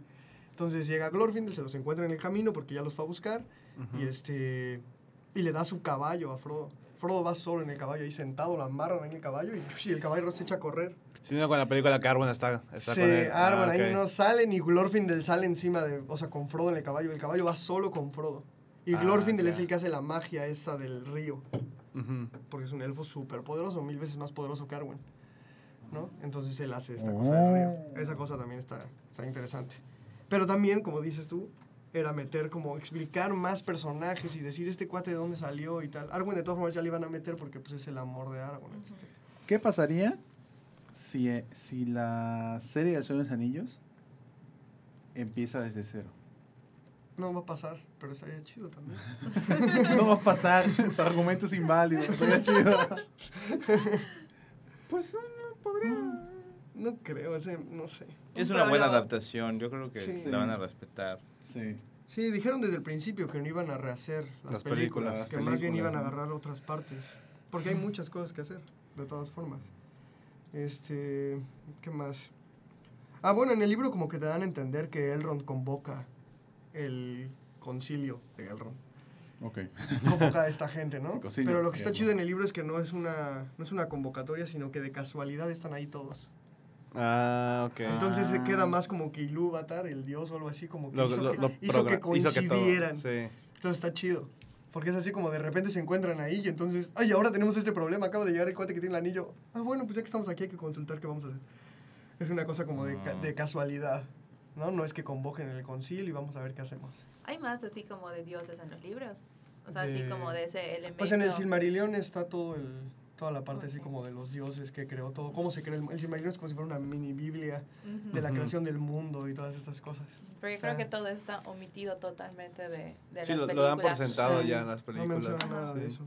Mm, bueno, Boromir, que es un personaje que a mí me encanta, Ujú. como que desde el principio en la película sale como medio malón, ¿no? O sea, como que ya quiere el anillo y como que se lo agarra en la nieve y se le queda viendo y esas cosas. En realidad en el libro Boromir es súper chido, todo el tiempo súper bueno. Y cuando llegan a Lorien, cuando Ujú. habla con, con Galadriel, como que algo pasa en él que, que se empieza a volver loquito. Y ya No, es que eso hace todo eso lo que pasa hace. en la película también, ¿no? También ahí ya empieza Muy a tener claro. dudas. Sí, Sí. pero desde antes ya lo ponen medio... Ya lo estaban vendiendo. Ajá. Mm. Y en el libro, no, es así como, no manches, ¿qué onda con Boromir? Y aquí como que ya te lo, te lo venden un poco Sí. antes que ya es así. En el, en el libro es súper buena onda todo el tiempo. Entonces trauma más. No, es que Que haga aquí lo en el que libro, hace. desde que Sí. tiene, ay, tú sabes el anillo. ah. Sí, sí, sí. Sí, Y- entonces, ok. Mm, bueno, y el final de la película. Que el final de la película es en realidad la muerte de Boromir. Es el principio del libro 2. Mm, ok. El libro acaba en que, en que Frodo se va, así agarra su barquita y se va. Y no se sabe qué pasa con los demás. Y ya cuando agarras el libro 2, empieza en que se muere Boromir. Yo me imagino que quedaba más chido la muerte de Boromir para cerrar la película, cerrar así la como con película. una Sí, cosa sí, trágica en- o algo así, se entiende, pues, pero en el libro, Ok. así no es. En el libro acaba en que Frodo se va y el libro 2 empieza súper trágico con Ok, la muerte ok, de ok, Boromir. ok. Y Este, no sé. Ah, bueno, en el libro, por ejemplo, está... La primera parte del libro es toda la historia de la... De la, Ujú. de la cacería de, de Sam, digo, de Merry y Pippin, o sea, de estos tres, de Aragorn, Gimli y Legolas buscándolos y todo este rollo. Y la segunda parte del libro es todo lo de Frodo y Sí, Sam. Sam. Un poco como pasa en Game of Thrones, que hay, hay- no me acuerdo cuál es, creo que el de Cuervos o no sé, no sé cuál es. El 4 que y el 5. Ajá, que son como, ajá, que es como una historia y luego lo mismo que pasó al, mismo tiempo, pero así es. Y aquí están mezcladas. O sea, los tiempos pasan un pedacito de lo de Frodo, de lo que está pasando con Frodo y un pedacito de los otros y así. Entonces, bueno, desde ahí, desde la estructura de cómo está el libro y cómo está la, la peli, pues es distinto. ¿Cómo está la batalla de Helm's Deep? La batalla de libro. Helm's Deep en el libro En- solo en el libro. dura un capítulo. ¿Cuántas páginas, más como o menos? ocho. Y, y, y Y en la película son... 22 minutos, ¿no? 25 minutos. Se tomó cuatro meses de filmar. Exacto. Pero está bien chido. ¿Sí? pena. Sí, Sí. se les agradece No, bueno, pero en, en el libro, ¿qué tal El está? libro también está padre, pero es diferente. O sea, aquí en el- la hacen más épica. Aquí nada más hay... Sí, aquí te muestran Aquí te dicen todo. que hay 500 soldados nada más defendiendo el Genzip. Y en, la- en el libro hay como 2000 soldados. En el libro, Ujú. ok. Y nunca llegan elfos. Eso en los libros ¿Es no importante? pasa que lleguen, el- no llegan elfos, no hay nada de eso. El único elfo que lucha ahí es Legolas. Esa, esa escena que vimos justo hace rato de Gandalf llegando así todo Sí. chido con Ajá. caballos. Nunca... Nunca- Sí pasa, sí pasa, Pero no, llega así. con, no llega con Eomer. Eomer ya está desde el principio luchando en, en el abismo de Helm junto a Aragorn y ellos. Y llega y llega con no sé cuántos hombres, no recuerdo. Pero no vienen a caballo, vienen a pata. En realidad, los Ah, que ganan la batalla, que eso viene en la versión extendida, los que ganan la batalla del Helm's Deep son unos tipos que se llaman los Ucornos. Esos tipos son unos Ents, Pero que no están tan, tan hombres, no sé cómo explicarlo, tan humanoides. Como que son árboles que se mueven así. Que son como unos, unos ents que ya se, se quedaron como viejos o algo así. Entonces, lo que hace este Bárbol es que envía los sucornos a la retaguardia de... O sea, lo hace cuenta que voltean los, los, el ejército de, de Saruman y de repente Ajá. ya hay un bosque atrás de ellos. Ujú. Y entonces, este, ahí dentro del bosque esos árboles matan a todos. los hacen pedazos. En, el, en la versión extendida lo que se ve, Es otra batalla. en la, en la película lo que se ve es que como los que ya están huyendo, en la versión agarran. extendida entran al bosque Entran al ese y bosque ahí y acaban ahí, con los sí. pocos que ya quedaban. En realidad, ahí en, la, en el libro, como que los ucornos acaban con casi todos. Con casi todo. ¿no? Ujú. Este, otra cosa importante Ok. es, no sé, que Saruman, por ejemplo, desde el principio se ve que como ese siervo de Sauron. En el libro es como más independiente. O sea, él toma las decisiones de ir a luchar contra, contra los de Rohan y todo, porque él quiere el anillo para él. Nunca es siervo, no crea a los Uruk-hais por orden de, De de Sauron. Nada, todo es. Desde el, es- Sa- Saruman desde el principio traiciona a Sauron, pues, o sea, no hay. No, está de un lado. pues, No, está de su propio lado. Desde el principio. Ah, Más egoísta, ¿no? Ajá, desde el principio, así. Mm, Hmm. ¿Qué otra cosa? Ya más adelante, pues Faramir. Ok. Ese sí es un personaje que está súper cambiado, que es de lo que más me trauma. De los otros no tanto, porque están chidos también. Pero Faramir, en la película, como que sale todo malo, ¿no? O sea, no, no les cree, se los lleva a Yosiliad, casi hace que los maten, o sea, un montón de cosas. En el libro, desde que le dice quién es, lo apoya, le da comida y le dice, sí, ve, amigo, vete por aquí, de hecho, te conviene. y ya. Así, súper, o sea, como que, como que, no sé, le cree y es todo bueno y que justamente se supone que es como las diferencias. O sea, lo que yo entiendo que hace eso para que veas claramente la diferencia entre Denethor, o sea, el conflicto que después tiene Denethor con su hijo Faramir. Ok. ¿no? Como que este tipo así todo bueno y el otro todo loco, todo malo. Entonces aquí Ok. como que Faramir se ve medio raro y luego ya ni siquiera te da tanta tristeza cuando su papá le dice, pues ve a luchar. ¿No? Bueno, desde mi punto de vista. Tú le hiciste lo mismo a Frodo hace rato, ahora ve y que te maten. No sé. Yo así lo Ok. siento. En, la, y en el libro, ¿no? En el libro como que Faramir es un tipo todo súper chido y entonces te da más tristeza cuando le hacen hacer eso. Sí conocen ese. eso. Y. mm, ¿Qué otra cosa? Bueno, que en la película parece que te dan a entender que las dos torres son Isengard, que es la torre de Saruman, y la torre de Sauron, que es Baradur. Pero en realidad en el libro como que te dan a entender que no, que es la y Isengard, la de Saruman, y Kiritungol, que es la a donde llegan, la que tienen que subir por donde está ya la araña, que es la torre, que es la torre de donde viven los Nazgûl. Sí. Esa que se ve así como con luz verde en la película, así toda Ok. loca. Ah, se refiere sí. más bien a esas, a Minas Morgul A se llama. dos, ¿no? A esas dos, a esas dos torres, más bien.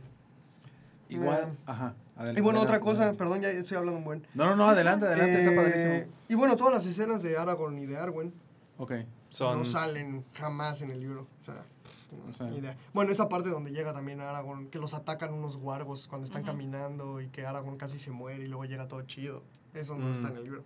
Eso ya es más para, Para meterle a la historia, Pero al está- amor. Pero está chido, ¿no? O sea, Mm, toda esa lucha y está, está bueno. Y luego en la 3 puse aquí qué es lo que le ocurre a Saruman, que ya lo platicamos, así que no lo repetiré. Este. mm, Que Aragorn como que está medio renuente a aceptar como su destino como heredero y no sé qué. Y en el libro no, como que desde el principio lo acepta. Como que ándale, dale. Y desde el principio tiene la espada además. Ya hecha. Desde ¿no? que sale. Ajá. Ah, o Antes- sea, nunca se, le, nunca se la de- arman otra vez. sí se ¿o la arman otra vez, pero ahí. Antes de que salgan de Rivendell. Ah, ok. Antes de que salgan de Rivendell se la arman y él ya sale con su espada.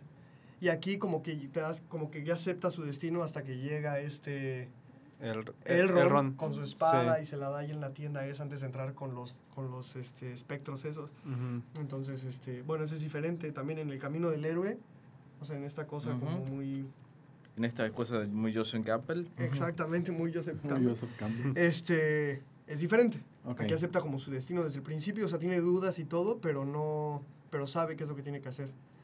Y en la película como que duda un poco más. Em, pero está chido aún así. Denethor, cómo era en el libro y cómo es en la película, también es bastante distinto. Denethor en el libro es súper chido, es malo y todo, pero es como muy inteligente, o sea, Mm. eh, es fuerte. Aquí ya se ve como, como que no sabe qué hacer, como ya un tipo derrotado. Y, y al contrario, Denethor cre- creía que podían ganar. Era super, era un super, super rey. Se supone que hay, una, hay unos tipos que son los numero- numeroneanos, Ajá. que se supone que, que, bueno, es la sangre que tiene Aragorn y tal, pero que ya se ha ido como menguando, ¿no? Y se supone que Denethor es como de estos tipos que, como si de repente tuvieran el gen fuerte y entonces en él como que re- resurgió la sangre numeroneana. O sea, es un tipo súper chido, ¿no? Este, Y en el libro, eh, digo, en la película como que no se nota tanto eso.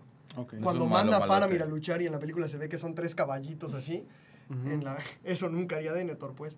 O sea, él lo manda y en, la- en el libro todavía tienen Osiliad, pero ya quedan muy pocos defendiéndola. Y él lo manda como con 2.000 hombres a luchar a Osiliad, a defenderla, porque realmente cree que puede ganar. Porque además Denethor tiene un pala- una Palantir. Ah. Y entonces Denethor Ujú. ve lo que está haciendo Sauron. Por eso queda loco. Ah, Por eso queda loco, porque para ver, pues ya ven lo que le pasó a Pippin por verlo un día, ¿no? O sea, digo, por verlo dos segundos se volvió loco. Denethor se metía en su casa, o sea, era un tipo súper fuerte. Se metía ahí en su torre y ponía su mano ahí en el Palantir y veía lo que estaba haciendo Sauron y veía lo que iba a pasar. Entonces, por eso también se vuelve loco y eso. Entonces era un tipo súper fuerte, súper chido. Eso no sale en la película, pero bueno. Entonces, el, por eso, hay una, eh, sí hay un guiño cuando le dice que.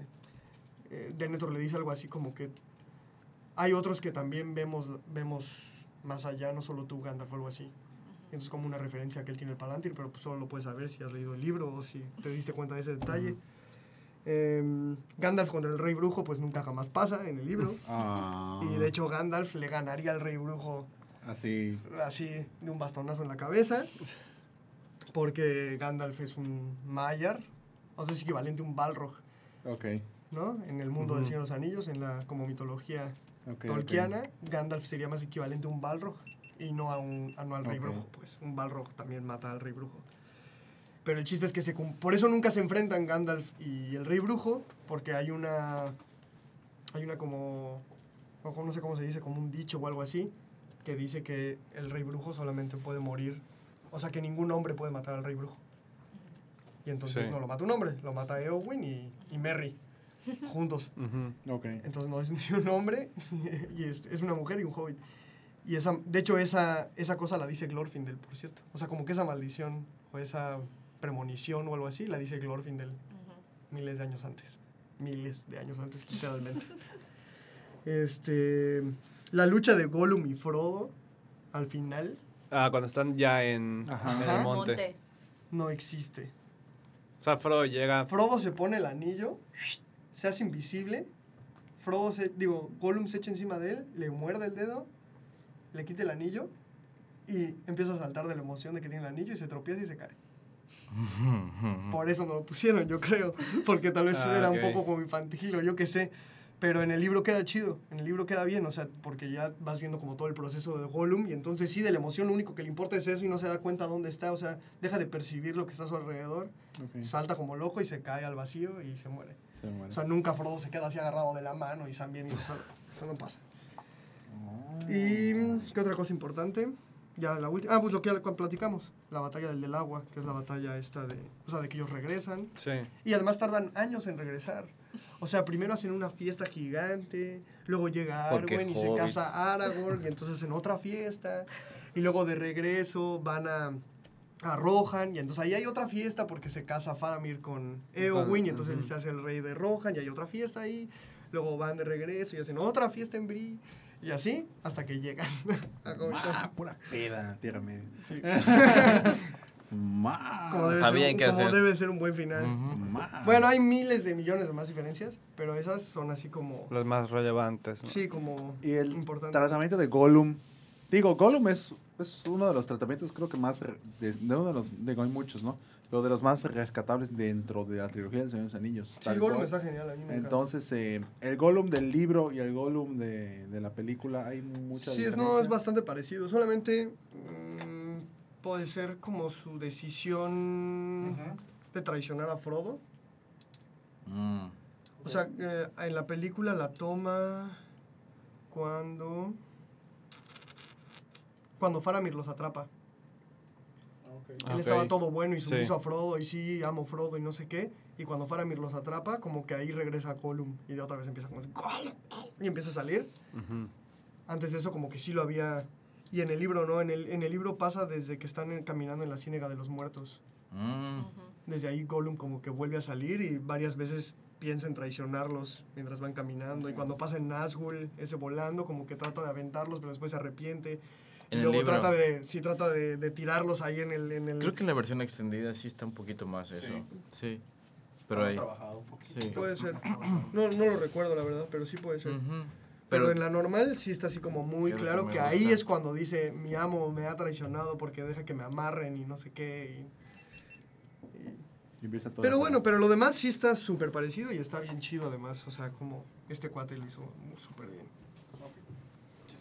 ¿Cuáles son los años de las películas? ¿2003? ¿2001? ¿2? 2001, 2 y 3, 3. creo. Está Sí, un- Lo que, porque hay, hay una experiencia que tengo que compartirles al respecto de, de- del tiempo entre la 2 y la 3. Ujú. Fue maravilloso porque El Señor de los Anillos precisamente cambió para siempre. Así como Matrix cambió, así un parteaguas entre eh, los efectos visuales de antes y después. Las batallas épicas y masivas en, antes de Señor de los Anillos y después. Hubo una pequeña película muy chiquitita que yo estaba esperando que llegara. Porque leí el libro del autor es Michael Crichton, el de Jurassic Park y ujú. todo esto. Sí. Vaya, no es poca cosa Michael Crichton, que se llamaba Timeline, ¿no? Línea de tiempo que tenía, bueno, un viaje en el tiempo y cuánta cosa y demás, pero había una batalla épica en un castillo francés vi- con viajeros del, pas- del futuro y Era todo. Paul Walker. Sí, Ya sé cuál es. esa, bueno. Ah, ok, creo que. Ok, bueno, el libro es muy bueno, estilo Michael Crichton, pero es bueno. Pero salió en noviembre del 2003, un mes antes de El regreso del Rey. el regreso del rey. Y pero ya además ya habíamos visto las dos torres. Sí. ¿no? Ya había pasado este, Helm's Deep también, ¿no? O sea, entonces cuando apareció esa película que se filmó un año antes, aparece la batalla épica. Y ves tres soldados acá, cuatro caballos allá, una catapulta a lo lejos. No hubo gente, la gente se estaba riendo, pero por, precisamente por el efecto Helm's Deep, habíamos visto justamente una avalancha de, de caballos y gente. Eso no había pasado antes y Richard Donner, que dirigió Línea de Tiempo, estaba súper seguro con su guion de Michael Crichton, ¿no? Va a ser el siguiente Jurassic Park, ¿no? Una batalla épica, fue así de, no. No, está cañón. ¿Dónde está lo épico? Cap? Sí, claro. No, es que sí estuvo cañón. Todo lo que sucedió entre el, en esos tres años. Sí. no- Pero además, esos envejecieron mejor que el Hobbit. Sí. O sea, es súper impresionante. Tú la ves ahorita y se ve, se sigue viendo súper bien. O sea, todavía te crees los efectos, la calidad y todo. Y si ves hoy el Hobbit que tiene, ¿cuánto? ¿Tres años que salió la última? Un poquito ¿no? más, ¿no? Como No sé, ni siquiera me acuerdo. Hobbit ¿Cuál? salió No las 2012, 13 y 14. ¿En serio ya pasó tanto No. tiempo? No. 2012 salió una aventura inesperada. Fue 2013 y Y 2014. fue 12, 13. ¿Ya pasó Sí, porque tanto fue, tiempo? No sí, porque fue en prepa. Yo me acuerdo que en prepa vi primero El Señor de los Anillos y ya luego fue que vi El Hobbit. Mm, Esos, los efectos se ven terribles. O sea, y es Mm. 10 años después. O sea, en vez de que hayan mejorado, o sea, siento pues es que- como Star Wars, ¿no? Que ves las, las anteriores Van a- se ven bien chidas y ves episodio 1 y... No, efectivamente, Kinecro, su apreciación Ya, ya vi. cinematográfica estaba iniciándose cuando empezó El Hobbit.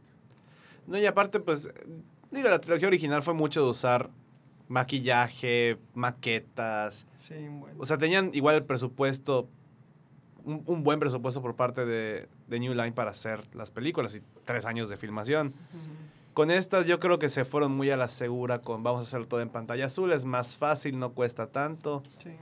Y pues es, es la magia de las películas, no solo del Señor de los Anillos, sino de muchas también de superhéroes, incluso de, de principios de 2000. Que los efectos de X-Men y, y de la primera de Spider-Man se ven bastante bien para hoy en día y ves las de ahorita de Marvel y pues no están mal, pero, Sí. Pero sí se Sí, siente el... medio de plástico a veces. Sí. Y Mm. Señor de los Anillos es un claro ejemplo. El que fue el villano de. Villano, entre comillas, de. Ya se me fue el nombre. De Bilbo. En todo el. En toda la trilogía del Hobbit. El que era. No era un orco. Era este. No me acuerdo el nombre del. Ah, el, el, el Azog, el blanco. El albino. el, el albino. Azog eh, de The Azog. Fire. No se veía mal, pero sí habían escenas en las que dije, esta es computadora. Sí, ¿por qué no lo maquillaron y ya está? Sí, Que Sí, es el actor de... Además es el actor de sí, em, esta, Spartacus. sí. Pero el, Ah, el, qué el- desperdicio. el guapo ese, super Sí. mamey, no me acuerdo cómo se llama. No acuerdo. acá se escribió todo el elenco de de. Sí, ¿verdad? El guapo. El guapo pollón. De Este, hecho, ¿cómo sabe esta cosa? En el Hobbit no, nunca mencionan que el que sale al lado de él, el, el otro, es Azog y el otro. Val, Valgo, Bar, Val, Barrock, Bar, no me acuerdo. que es, es su hijo, ¿no? Es su hijo. Es su hijo. Y en Ah, realidad ese es el que sale en el Hobbit. Es el que sale en el Hobbit. Azog está muerto ya ahí. No sale. Igual es no como que... sale, no existe en el Hobbit. Ujú. Modifica, Ya. modifican la verdad, muy mal. Eh, pero bueno, al, al fin y al cabo creo que hay muchas cosas. O sea, a pesar de que tiene muchas diferencias entre, entre obra y las adaptaciones, pienso que se hizo un buen trabajo. Sí, mucho mejor en El Señor de los Anillos que en el Hobbit. Yo, Así adaptación, claro, yo creo, digo, sí, de Hobbit es como mejor. que...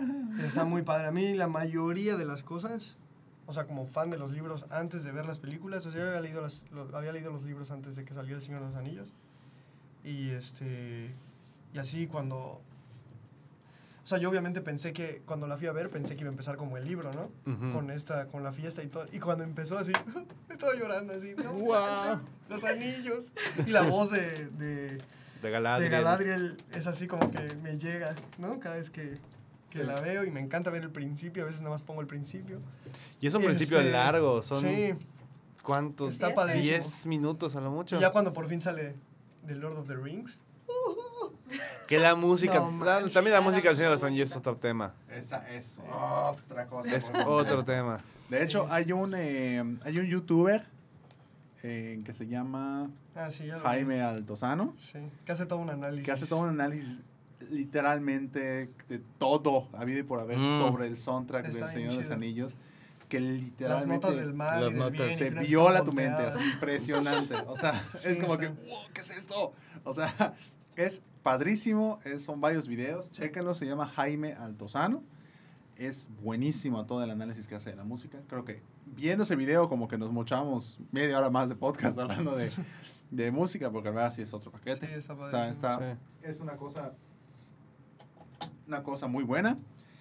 Y eh, ya para ir cerrando, para ir cerrando, porque es, es- es algo que se me olvidó decir al principio, pero bueno, eh, con esto ya podríamos ir cerrando. ¿Cómo conocieron el Señor de los Anillos? ¿Quién conoció el Señor de los Anillos con las películas? Yo, sentada en el Ok. cine de la Gran Plaza. Ok. ¿Quién lo, conoce? ¿Quién lo conoce? Antes de que se quemara. ¿Y tenías ganas de ir a verla? ¿Estabas convencida o te convencieron? Estoy casi segura que era, hoy toca cine, ¿qué hay? Y que era sí. así el estreno de, de la semana. Para la 1, ya la 2 sí, ya. Y me acuerdo que terminó la 1 Ok. y esa frustración, porque creo que nunca me había pasado, o sea, así de que voy al cine a ver el inicio de una serie de películas y cuando terminó la 1 quedé tan frustrada. No terminó, claro. Ajá, dije, tengo que esperar un año. O sea, dije, ¿qué, Sí. ¿qué es esto? Para mí era... Todavía no llegaba Harry Potter. Todavía no llegaba Harry No Potter. Era Harry el Yo me acuerdo Potter. saliendo del No, cine. era el mismo año, creo, 2001. Creo No, que sí, fue el mismo año. Fue el mismo Ah. año que Harry Pero salió Potter. primero El Señor de los Anillos, ¿no? Sí, no. Sí, O sea, porque yo recuerdo que... No, salió primero eh, Harry Potter. Harry Potter. Pero Harry Potter era en noviembre. Señor de los Anillos fue en diciembre. Ah, sí, es cierto. 14 de diciembre. No me, ¿no? Sí, no me porque me acuerdo, me tenía acuerdo seis del- años, perdón. Me acuerdo que el épico tráiler. Me, me preocupé un- mucho por sí. Harry Potter en su momento. Había un tráiler que decía, ¿cómo se llama esta cosa? Literalmente que anunciaban, el Señor de los Anillos llega a la pantalla grande, no sé qué, y filmada en Nueva Zelanda y que no sé qué. Y luego sale estreno de la Comedia del Anillo, luego sale, ahí salía diciembre del 2001. Uno.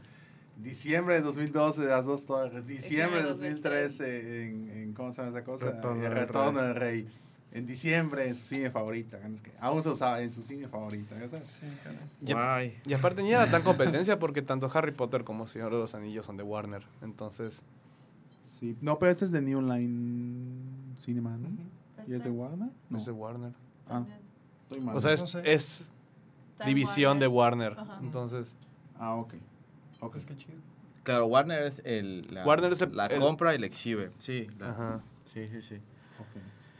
Pero No, no, sí. Al lado de Computocho. Ah, que ahí sigue.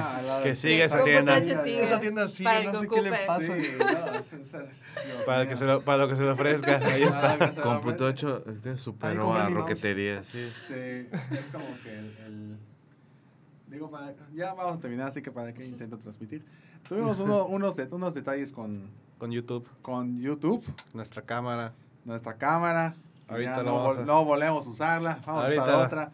Esta Ahorita vamos a de- arreglar esto. Ahorita arreglamos. Ay, bueno, arreglamos A para golpes, digo. Pero bueno. Muchas gracias a, a todos los que nos escucharon el día de hoy, los que nos vieron el día de hoy. Tuvimos 37 almas viendo el video. Así que, qué bueno. Y, y pues no sé cuántos escucharon en Mixler, que normalmente es uno. No, nada, no hay nadie. Bueno, Mixler es, es, es nuestro canal para que nos escuchen luego por, Apple por Podcast SoundCloud. Que ahí sí, ahí sí nos escucha gente. Así que, pues muchas gracias a todos los que nos escuchan, todos los que nos han, lo que nos han eh, visto, oído, seguido y todo lo demás. Ya saben que, pues el Kine Podcast está todos los lunes a las ocho y media de la noche. En- estamos viendo, todavía vamos a, estamos viendo si se hace o no. Se va a hacer, eh, queremos ver si se realiza una cobertura especial de la Comic Con, que ya va a empezar este día jueves, y que pues la Comic Con es el, el- el- De jueves a domingo. de jueves a domingo. No, no, asistimos esta vez. No, no, no pudimos asistir nadie esta vez. Tratamos de comprar boletos, no se pudo. No se pudo, estuvo saturadísimo todo, pero en fin, Lloré dos horas después. igual, pero bueno. Y por más, por el, caso- más por el sueño que por no conseguir los boletos. La verdad es que sí. Pero bueno, Sí. eh, vamos a intentar hacer una transmisión de, de lo que sucede estos días, porque al fin y al cabo es donde se estrenan los trailers y las noticias más importantes del, de este año, tal cual, del año que va a venir sobre exactamente el cubo del spoiler. No hubo, bueno, sí hubo muchos spoilers, pero, Pero nunca- ya es vieja, ¿no? pero manches? nunca- ya, ya, ya, Ajá, son, ya. son Son spoilers Casi de más de 20 10 años. Exactamente. Sí. Entonces, eh, precisamente, pues vamos a ver si se hace esto del, del, del, la- del Comic Con. Si no, eh, el, mismo, el mismo lunes, el próximo lunes en el Kine Podcast, va a haber un especial sobre el 20 aniversario de Rescatando al Soldado Ryan, que cumple 20 años, Rescatando al Soldado Ryan. Vamos a hablar... Ah, Rescatando al Soldado Ryan, al Ryan, no es cierto. Eh, cumple 20 años y por lo tanto el tema va a ser cine bélico, patriotismo o negocio. Negocio. Digo, sabemos la El respuesta. patriotismo es negocio. Ya, ya no hay debate. Sí. Se acabó. sí, pero eso sí, eso es real. Es real. Pero sí, bueno, totalmente. Vamos a, al, al Dile fin y al cabo, aunque se, termine, aunque se termine rápidamente, spoiler del siguiente, ¿no? Aunque se termine rápidamente el tema de conversación de Ryan, vamos a hablar sobre todo el tipo de cine bélico que puede existir el- y pues, prácticamente desde, desde los inicios hasta, hasta lo más cercano que hemos tenido en cine bélico. Así que se va a poner interesante. Muchas gracias a, a los, a los invitados que estuvieron el día de hoy, a Luis Ramírez, a Alfonso García. Muchas gracias. Eh, muchas gracias a, pues igual a, a- a lo- a los, a los conductores recurrentes, Andrea Dager, eh, Abraham Solveichik. Y eh, pues aquí seguimos, aquí seguimos, ya saben, estamos en todas las redes sociales, en Facebook, en Twitter, en Instagram, en WhatsApp, que no me lo sé ahorita, de nuevo, pero hay un WhatsApp para que puedan mandar mensajes. De todos modos, seguimos en contacto. Muchas gracias a todos por escuchar una vez más el Kine Podcast. Mi nombre es Juan Esteban Méndez y nos estamos viendo. Bye.